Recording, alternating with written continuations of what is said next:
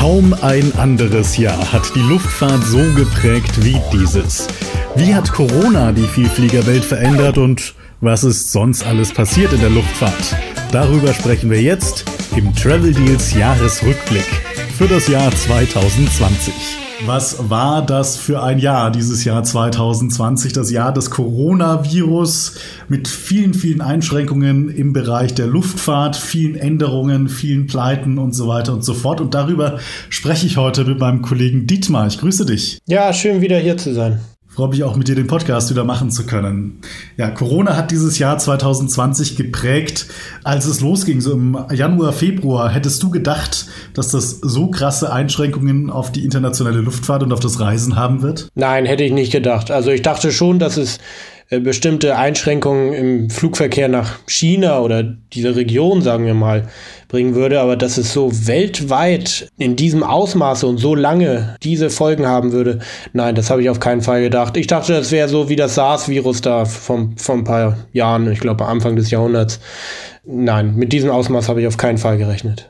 Ich dachte auch, als ich dann im März gemerkt habe, Mensch, da werden jetzt Reisebeschränkungen beschlossen und so weiter und so fort, buche ich doch die Trips alle vielleicht für den Sommer um, die ich geplant hatte. Ich hatte drei Aerofairs gebucht und habe die alle quasi irgendwie in den Sommer und Herbst geschoben und dachte, da ist es auf jeden Fall vorbei. Also da muss man sich keine Gedanken machen. Denkst du, es hat sich ganz anders entwickelt. Ja, ich musste auch bestimmt fünf äh, Langstreckenreisen umbuchen und äh, man bucht sie immer wieder und immer wieder um. Weil ich hatte sie auch erstmal für Mai dann umgebucht, dann für, glaube ich, Ende Juli, dann für September und jetzt einfach für irgendwann April nächstes Jahres oder so. Und es geht halt immer weiter. Und man, man hofft jetzt irgendwann endlich mal seine Buchung abfliegen zu können. Äh, von neuen Buchungen kann man ja überhaupt nicht äh, denken momentan, bei all dem, was sich da noch aufgestaut hat. Also ja, ist krass. Du sagst, im April hast du deine Buchungen, ist jetzt auch nicht ganz sicher, ob das noch klappen wird, ne? Nee, auf keinen Fall. Ich glaube, ich habe äh, 26. Äh, Februar oder so einen Flug nach Los Angeles, also da würde ich nicht drauf wetten. Wobei es ja jetzt hieß, für die USA soll es vielleicht bald Lockerungen geben, was die Einreiserestriktionen angeht. Naja, gucken wir mal. Nach wie vor ist es ja so, dass es diese Regelung auch eingeführt wurde dieses Jahr mit der Quarantänepflicht. Man muss, wenn man aus einem Risikogebiet zurückkommt, was mittlerweile, glaube ich, die meisten Länder sind, ähm, zehn Tage in Quarantäne und nach dem fünften Tag kann man mit einem Corona-Test verkürzen. Diese Quarantänepflicht wurde allerdings in einem Bundesland gekippt, ne?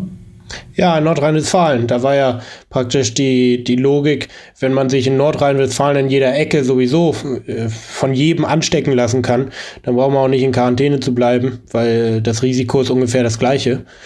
Ist natürlich, ja, kann man so oder so sehen. Generell finde ich die Quarantänenpflicht, die hat ja vor allem das bewirkt, dass die Leute weniger reisen. Also zum Beispiel so ein Land wie Mexiko, wo man hinfliegen kann und auch fast das gesamte Jahr hinfliegen konnte. Ne? Wenn man weiß, wenn ich zurückkomme, muss ich aber in Quarantäne, dann macht man es vielleicht wenigstens deshalb nicht. Und äh, das führt dann natürlich schon dazu, dass da weniger gereist wird, dann auch weniger Ansteckungsrisiko ist. Ne?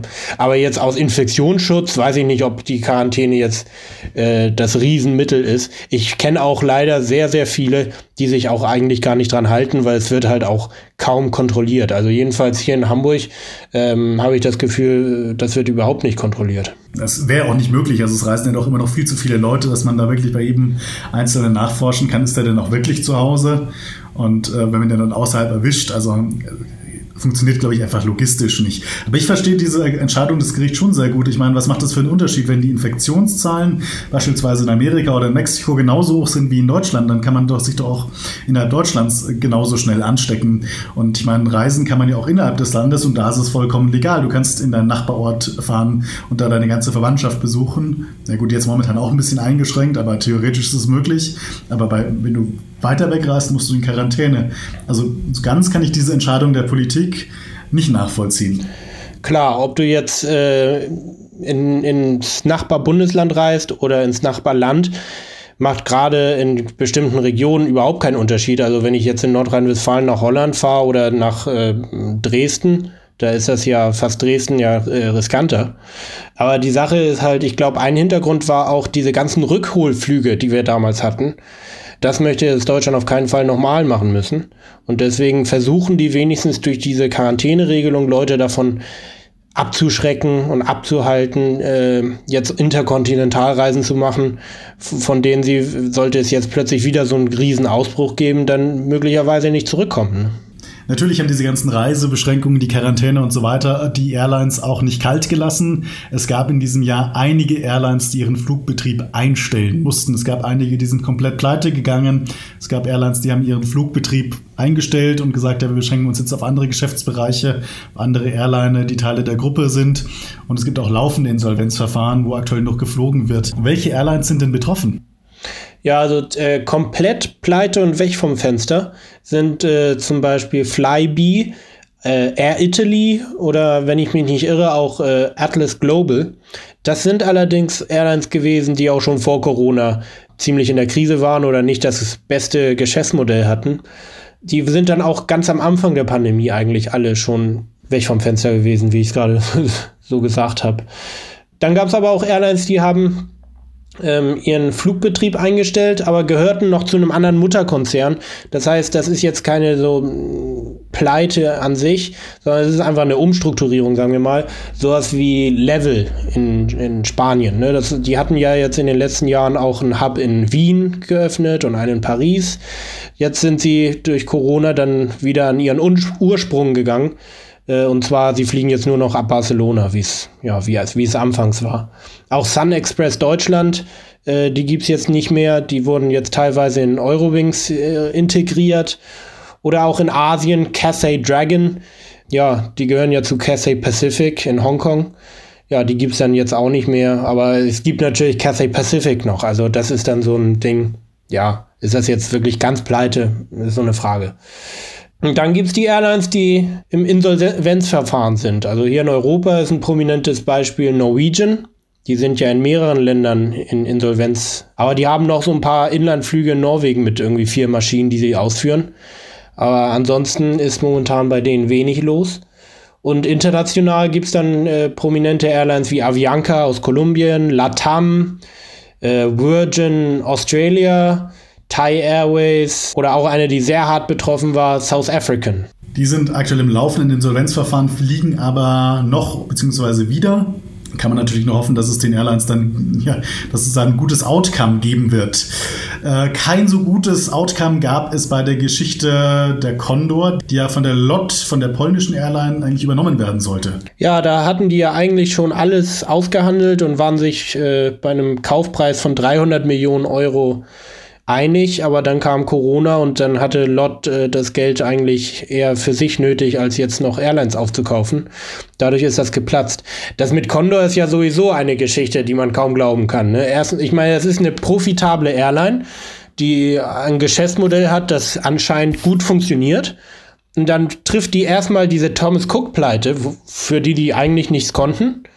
Und als sie dann damit halbwegs durch waren und diese Condor-Übernahme eigentlich, ja, schon beschlossen war und alles, kommt dann Corona wieder etwas, für das sie überhaupt nichts können und äh, zettelt dann eine zweite Krise bei Condor an.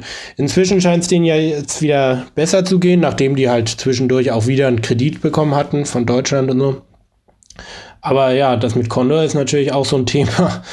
Mann, die haben echt Pech gehabt in den letzten zwei Jahren. Ja, wie geht's ihnen denn jetzt?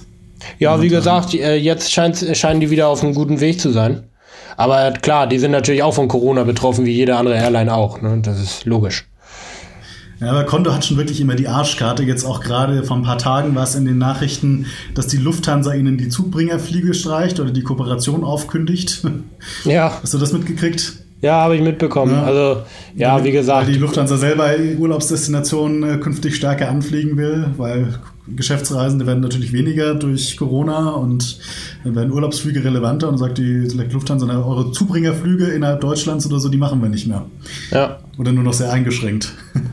Ja, also Condor, die, die brauchen gutes Krisenmanagement, weil die, die, die schlittern von einer Krise in die nächste und wissen gar nicht, wie, was ihnen geschieht. Ne? Es gab ähm, auch, jetzt haben wir gerade über die Condor-Übernahme durch LOT gesprochen, die geplatzt ist. Auch in Asien äh, soll es eine Übernahme, eine Airline-Übernahme geben, die Vielflieger ziemlich hart treffen könnte. Ne? Ja, und zwar die Vielflieger, die bei Asiana ihre Meilen sammeln. Asiana wird nämlich aller Voraussicht nach von Korean Air übernommen werden. Das sind ja beides koreanische Airlines. Ähm, für 1,62 Milliarden Dollar wird die dann gekauft und äh, wird damit dann zur zehntgrößten Airline weltweit. So, äh, für die, die bei Asiana, äh, ich glaube, das heißt der Asiana Club, äh, ihre Meilen sammeln, das ist ja eine ziemlich beliebte Option, weil es halt relativ niedrige Meilenhürden gibt. Man hat zwei Jahre Zeit und außerdem gibt es zum Beispiel in der Lufthansa Premium Economy sehr viele Meilen. Äh, ja, für die ist es natürlich jetzt schlecht, weil wenn Korean Air jetzt Asiana übernimmt dann, und zu einer Fluggesellschaft fusioniert, dann werden sie wahrscheinlich auch nur noch ein Meilenprogramm weiterführen und das wird dann wahrscheinlich das von Korean Air sein. Insofern werden die wahrscheinlich, ich, ich gehe mal davon aus, wenn man jetzt sich auch frühere Beispiele anguckt, dass sie dann äh, für ein oder zwei Jahre äh, einen Sky-Team-Status äh, kriegen, der dem eigenen entspricht. Aber damit haben sie dann natürlich in der Star Alliance wahrscheinlich dann keine Vorteile mehr. Und ähm, außerdem sind sie ja Mitglied von dem Meilenprogramm von Korean Air, was jetzt nicht unbedingt das attraktivste Meilenprogramm ist. Ne? Ich meine, es sind ja nicht alles Korea-Fans, die waren ja bei Asiana, weil das Meilenprogramm so attraktiv war. Wenn die jetzt in ein neues wechseln, was nicht so attraktiv ist, dann ist der Teil vorbei. Ne?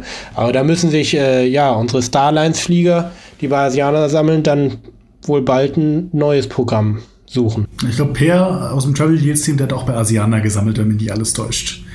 Ja, nee, also er wollte dahin wechseln jetzt, weil er war ja bis jetzt bei United Mileage Plus, aber die hatten ja letztes ich Jahr glaub, ihr. Vorher Pro war er aber schon mal bei Asiana, glaube ich, ne?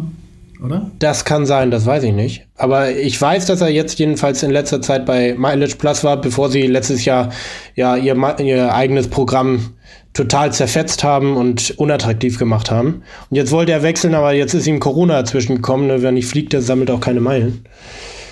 Äh, jedenfalls keine Statusmeilen. Und ähm, ja, das äh, und Dennis wollte, glaube ich, auch noch zu Asiana wechseln. Ja, die müssen sich jetzt eine andere Option ausdenken. Gibt es im Übrigen noch einiges, den Griechengold bei Aegean oder den Dönergold bei Turkish, wo es relativ einfach ist, einen Status zu erreichen. Haben wir auch einen anderen Podcast dazu. Ähm, Fünf Wege zum Starlines Gold heißt der, glaube ich. Verlinken wir einfach mal in den Show Notes. Wenn ihr jetzt von dieser Asiana-Übernahme betroffen sein solltet und euch nach einer anderen Meilenoption bei Starlines umschaut. Ja, nicht nur Airline-Übernahmen und Pleiten ähm, gibt es bzw. gab es im Jahr 2020. Ähm, auch was die Flugzeugmuster angeht, gab es einige Anpassungen, einige Änderungen. Ähm, alles, was irgendwie nicht so effizient ist, was Spritschleudern sind, äh, die werden und wurden ausgemustert. Ähm, ganz schlimm ist es ja für die Fans, die die richtig großen Maschinen lieben. Ne?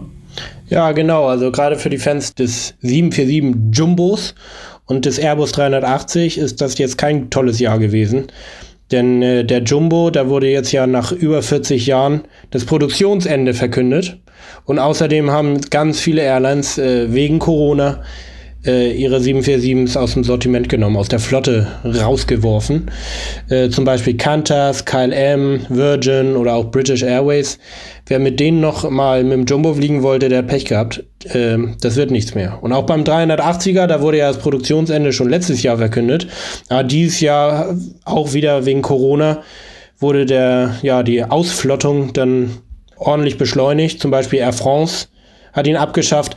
Das ist jetzt vielleicht nicht der Riesenverlust, weil wer schon mal mit einem 380er von Air France geflogen ist, der weiß, das ist kein Genuss. Also ich bin mal von Washington nach Paris mit dem Flieger geflogen. Also die Bestuhlung und die Sitze und die Ausstattung in, die war sowas von veraltet. Da kann man sich eigentlich nur freuen, dass der ausgeflottet wurde. Aber auch zum Beispiel bei der Lufthansa ähm, wird er jetzt nicht mehr fliegen. Und ja, wenn man gerne mit dem 380er flog, weil es hat ja ein bestimmtes Feeling und für viele, es gibt ja wirklich viele Fans dieser Riesenflieger. Ja, für die war es ein schlechtes Jahr, da gibt es nicht mehr viele Optionen. Absolut, ja. Also mit dem A380 der Air France, da freue ich mich auch, dass der nicht mehr fliegt.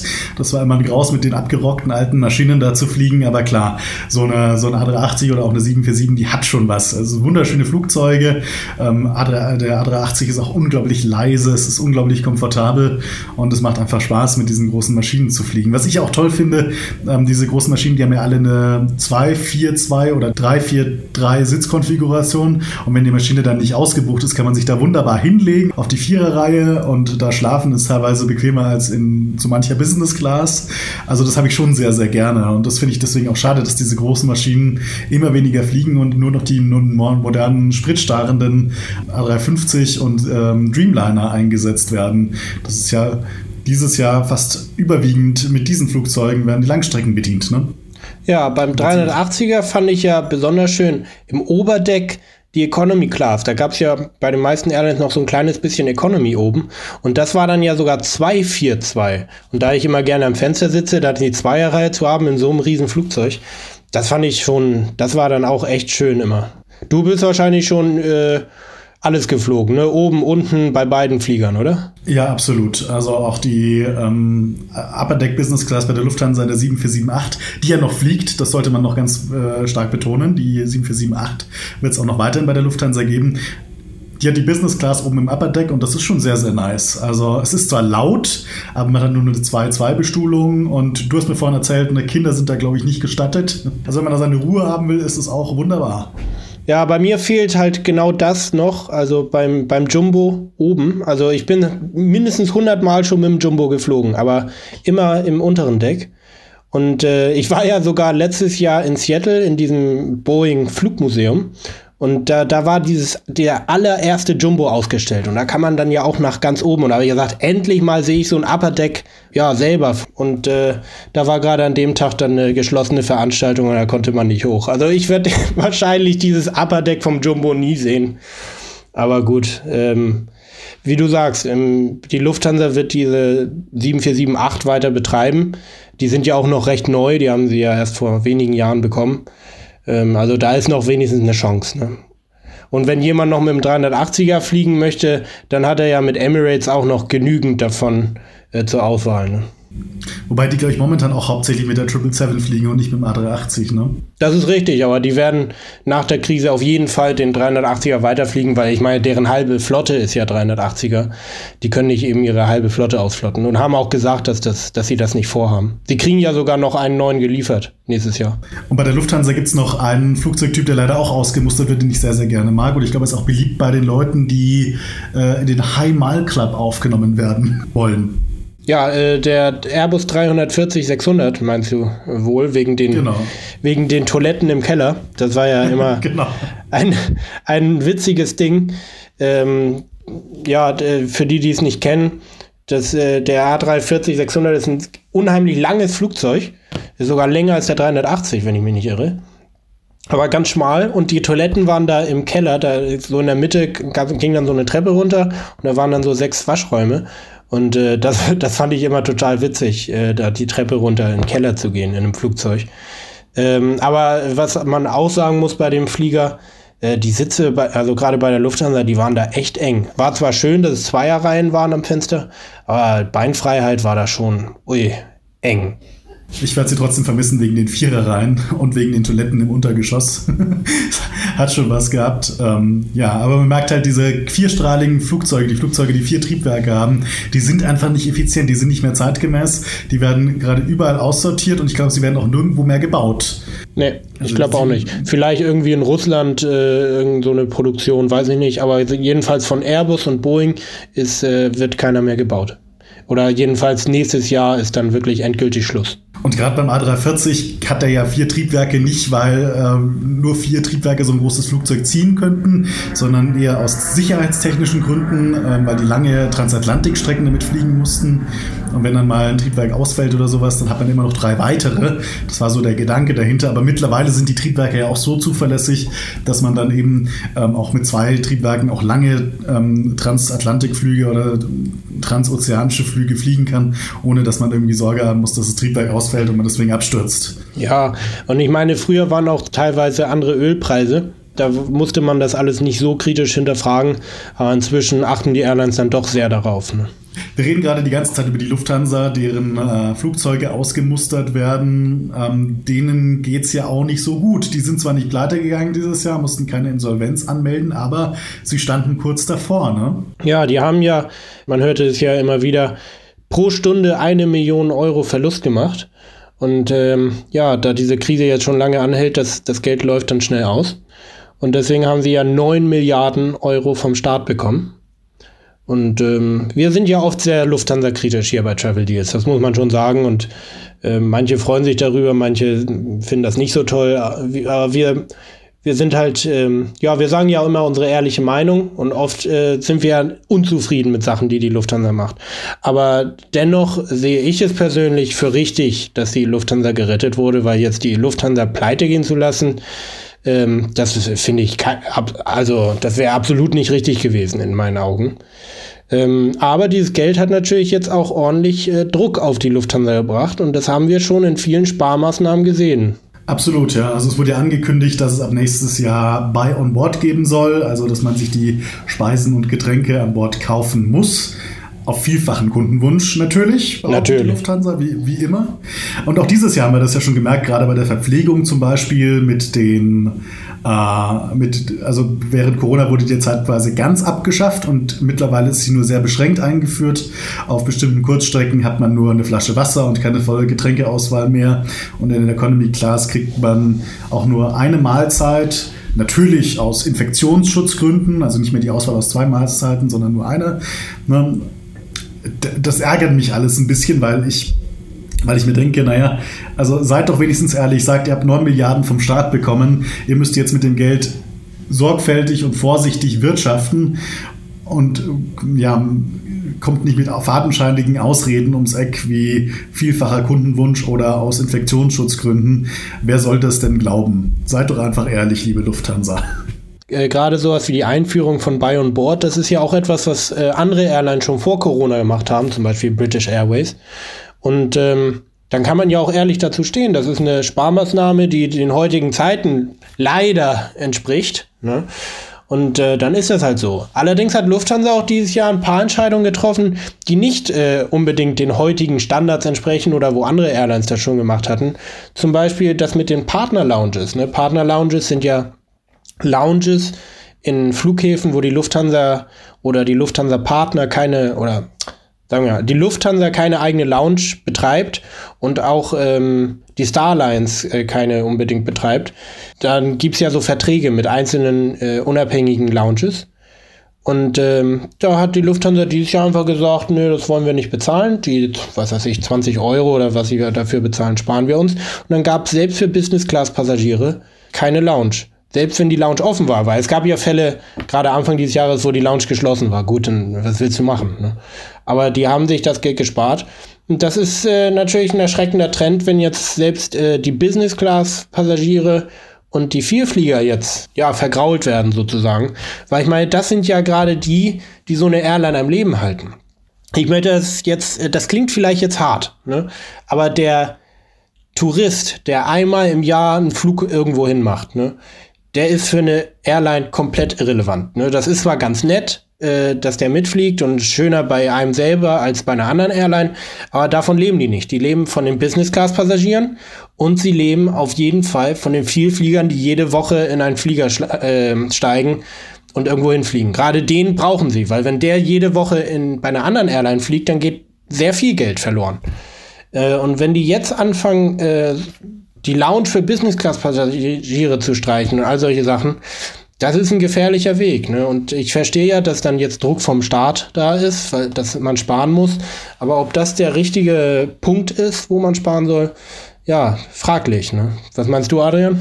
Absolut, da wird der Rotstift wahrscheinlich an der falschen Stelle angesetzt.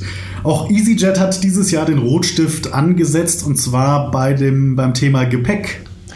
Ja, das ist ja vor allem witzig, weil wir in unserem letzten Podcast, wo es über den Vergleich von Low Cost und Premium Airline ging, gerade EasyJet dafür gelobt hatten, dass es bei denen noch äh, großzügiges Handgepäck gab. Ja, ähm, ab 10. Februar ist damit dann Schluss. Äh, da gibt's dann nämlich nur ein kleines Handgepäck, um genau zu sein, 45 mal 36 mal 20 Zentimeter. Das ist immerhin noch größer als bei Ryanair und äh, auch größer als bei den anderen Low-Cost-Konkurrenten, äh, so Wiz und Condor. Gerade Condor, weil die sind ja sehr begrenzt, was sie da zulassen im, im Handgepäck. Bei, bei EasyJet fällt das große Handgepäck dann weg. Es ist so momentan, dass die ein Trolley, also ähm, als Handgepäck, 6 Euro pro Richtung jetzt kosten würde. Das ist ein Preis, der in Ordnung ist, finde ich. Allerdings, der kann auch jederzeit dann steigen. Insofern, ähm, dann ist man schlecht dran. Ne? Da gibt's dann auch kein Zurück mehr. Also immer so gefährlich, so eine Sache. Äh, für EasyJet Plus Kunden bleibt allerdings alles gleich. Also äh, die haben wenigstens gemerkt, dass die treuen Kunden, die sollte man nicht ver vergraulen. Äh, so schlau waren die dann doch. Und insofern, wer diese EasyJet Plus Mitgliedschaft hat, der, bei dem ändert sich nichts. Ja, das ist auch so eine Geschichte, die kann ich fast nachvollziehen. Ne? Alle Low-Cost-Carrier machen es so, verlangen für Handgepäck extra. Und äh, es war eigentlich nur noch eine Frage der Zeit, dass EasyJet das auch macht. Klar, die Airlines kopieren ja auch sehr viel von den anderen. Ähm, die bieten natürlich nicht viel mehr an, als sie müssen, wenn die Konkurrenz das nicht tut. Ne? Die wollen ja auch äh, preislich dann ja mithalten können. Ne? Absolut, absolut. Ja, wir hätten vielleicht unseren Podcast nicht machen sollen. Wahrscheinlich haben Sie es da gehört. Mensch, oh, wir haben ja noch Handgepäck kostenlos bei uns. Ich gerade im Travel Deals Podcast gehört, das müssen wir ändern. ja, das, da haben wir natürlich missgebaut, Adrian. Ne? ja, vielleicht sollten wir es künftig immer andersrum machen, unsere Meinung komplett anders formulieren. Es wäre doch wirklich so schön, äh, lieber Dietmar, wenn äh, die Airlines einfach künftig auf vielfachen Kundenwunsch äh, Business-Class-Passagiere nicht mehr in die Lounge lassen würden, oder? Das wird sich doch wirklich jeder wünschen. Ja, und schon, kaum hast du es gesagt, schon macht Katar es dir nach. Ne? Also, also es ist so, dass dieses Jahr auch äh, bei den Premium Airlines es äh, weitere, ja, wie du sagst, Rotstift-Aktionen gab. Und bei Katar ist es eine, die schon sehr heftig ist, muss ich sagen. Also die geben jetzt im, ich möchte nicht sagen im billigen Business-Class-Tarif, weil den gibt es nicht. Also sagen wir mal im normalen Business-Class-Tarif ähm, keine Lounge mehr und auch keine Sitzplatzreservierung mehr. Und äh, das finde ich schon krass, weil da sind wir wieder beim Thema von vorhin. Ne? Gerade die Passagiere solltest du lieber halten. Und ich kann das eigentlich auch nicht nachvollziehen. Eine Airline, die einen so guten Ruf hat, gerade für ihre Business Class, ne? diese Q-Suites, die sind ja, oh, da, da hat ja massenweise Fans, ne? Und die kommen jetzt mit so einer Entscheidung, ähm, und wie gesagt, das ist nicht von irgendwem jetzt schon abkopiert, andere machen es auch. Nein, die sind die Ersten, die mit so einer Entscheidung ankommen. Und das als vermeintlicher Premium Golf Carrier, ne? Ja, also ich kann das ganz schwer verstehen und es ist dann ja auch so, wir kennen das ja meistens aus der Economy Class, dass solche Entscheidungen getroffen werden, dass zum Beispiel das Gepäck wegfällt. Ne? Und dann muss man halt gut den nächsten Tarif nehmen, der ist dann vielleicht 80 Euro teurer oder so. Und dann hat man es. Ja, gut, wenn man wirklich dran interessiert ist, dann macht man das. Ne? Aber in der Business Class, da ist der nächste Tarif oft 2000 Euro teurer oder wenigstens 1000 Euro, weil er dann schon irgendwie Business Flex oder was weiß ich ist.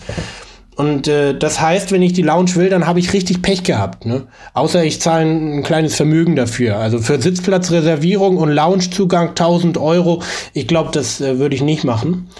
Ja, und deswegen, das, das finde ich absurd und ich finde das auch schade. Und außerdem war es ja auch ab sofort. Ich meine, selbst EasyJet, also nichts gegen EasyJet, aber selbst die haben gesagt, diese neue Gepäckregelung ist ab 10. Februar. Katar hat einfach aus heiterem Himmel gesagt, ab sofort. Ne? Äh, zum Teil wusste, bei denen weiß ja intern auch immer jeder nicht, was da gerade abläuft. Da meinten eine, einige, das gilt dann auch für Meilentickets und einige meinten, das gilt auch schon für gebuchte Tickets, andere nicht.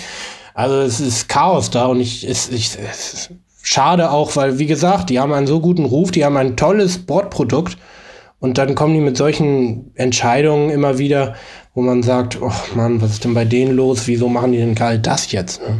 Also ich hatte eigentlich mir vorgenommen, für nächstes Jahr mal so einen Q-Suite Mileage Run quasi zu buchen. Einmal nach Asien hin und zurück, schön in der Q-Suite. Aber davon werde ich jetzt absehen, weil für mich gehört einfach die Lounge äh, gehört vollkommen dazu zu einem Business-Class-Flug. Der Grund, warum ich mich für Business-Class entscheide, weil ich eben dann auch noch schön in der Lounge ausspannen möchte, zumal die Lounges bei den Golf-Carriern ja sehr, sehr, einen sehr, sehr guten Ruf haben. Und das möchte ich dann natürlich schon erleben. Aber jetzt werde ich mit einer anderen Airline fliegen müssen. Das sehe ich auch überhaupt nicht ein, dass ich dann nicht in die Lounge komme und dann 1000 Euro mehr zahlen soll, um dieses Benefit noch zusätzlich zu haben. Sehe ich auch so.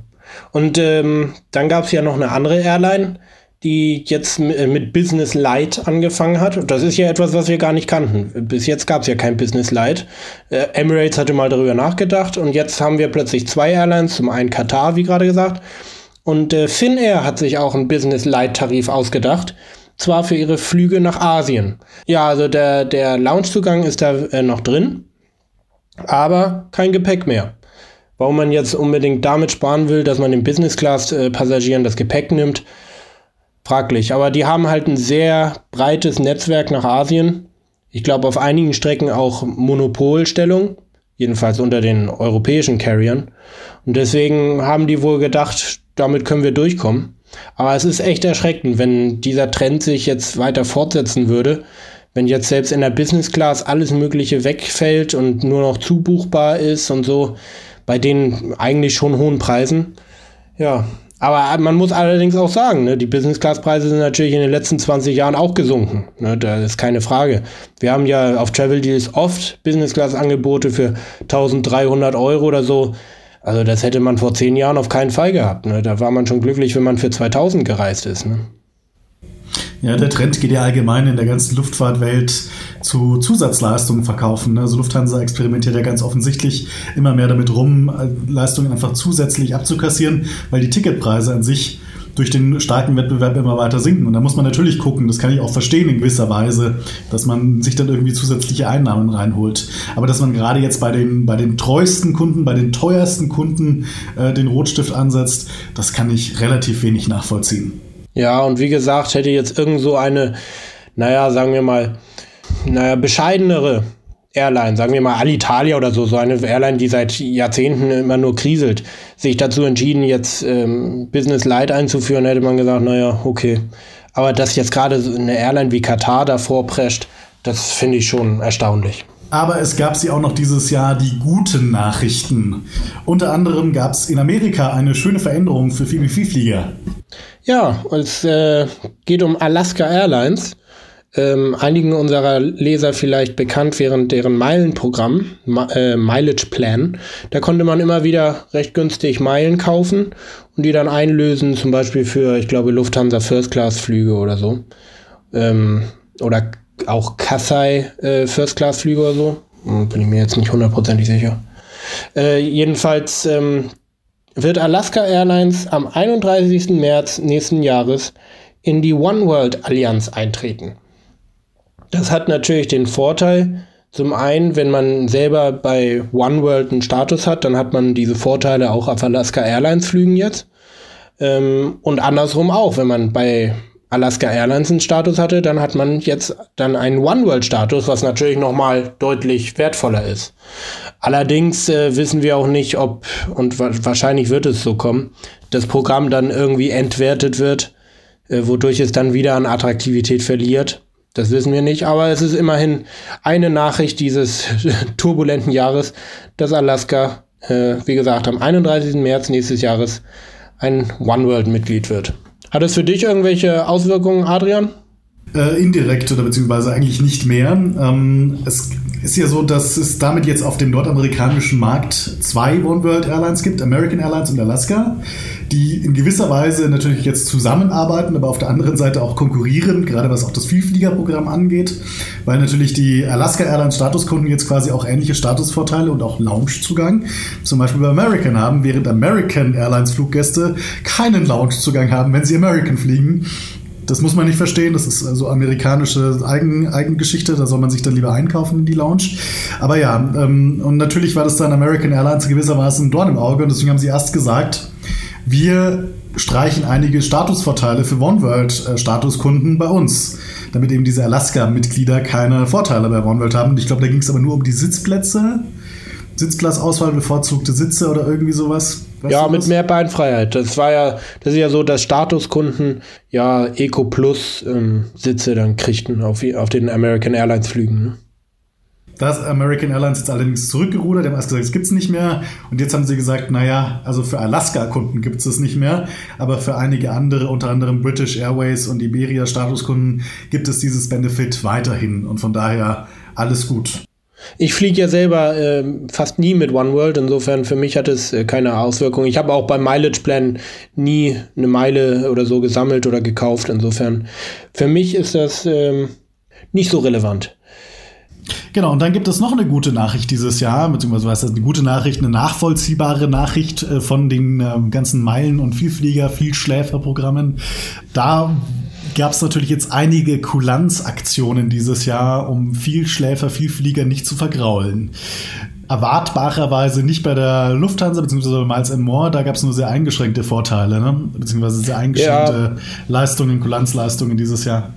Miles More hat sich ja auf das Minimum äh, beschränkt und zwar Leute, die am Ende dieses Jahres, also im Februar nächsten Jahres, sagen wir mal, also die sich dieses Jahr hätten requalifizieren müssen für ihren Status, deren Status wurde dann um ein Jahr verlängert. Aber das war es dann auch. Also ähm, wenn man jetzt zum Beispiel, das sind ja noch diese zwei Jahre Status-Sachen, äh, wenn man jetzt nächstes Jahr sich requalifizieren müsste, dann hat man momentan noch nichts bekommen an Kulanz. Und auch um sich jetzt äh, neu zu qualifizieren oder so, wurde überhaupt keine Hürde gesenkt oder irgendwie.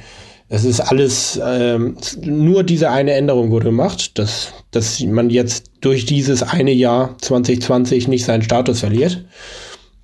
Ansonsten gab es bei den Hon-Circle-Anforderungen auch eine Kulanzregelung, dass, glaube ich, ein Jahr mehr dazu zählt. Aber das betrifft wahrscheinlich auch nur ganz wenige. Und äh, ja, Miles Moore hat nicht gerade herausgeragt mit, äh, mit den Kulanzregelungen. Da waren andere Airlines besser. Ähm, jetzt zum Beispiel mal als äh, persönliches Beispiel, ich sammle ja Meilen bei Delta, Sky Miles. Und ähm, die haben gemacht, äh, die haben natürlich auch den Status erstmal verlängert, klar. Äh, aber auch alles, was man dieses Jahr sammelt an Meilen, das zählt dann auch direkt fürs nächste Jahr ähm, mit. Das ist jetzt letztendlich leider nicht viel geworden, weil die Pandemie sich ja über das gesamte Jahr jetzt ähm, erstreckt hat.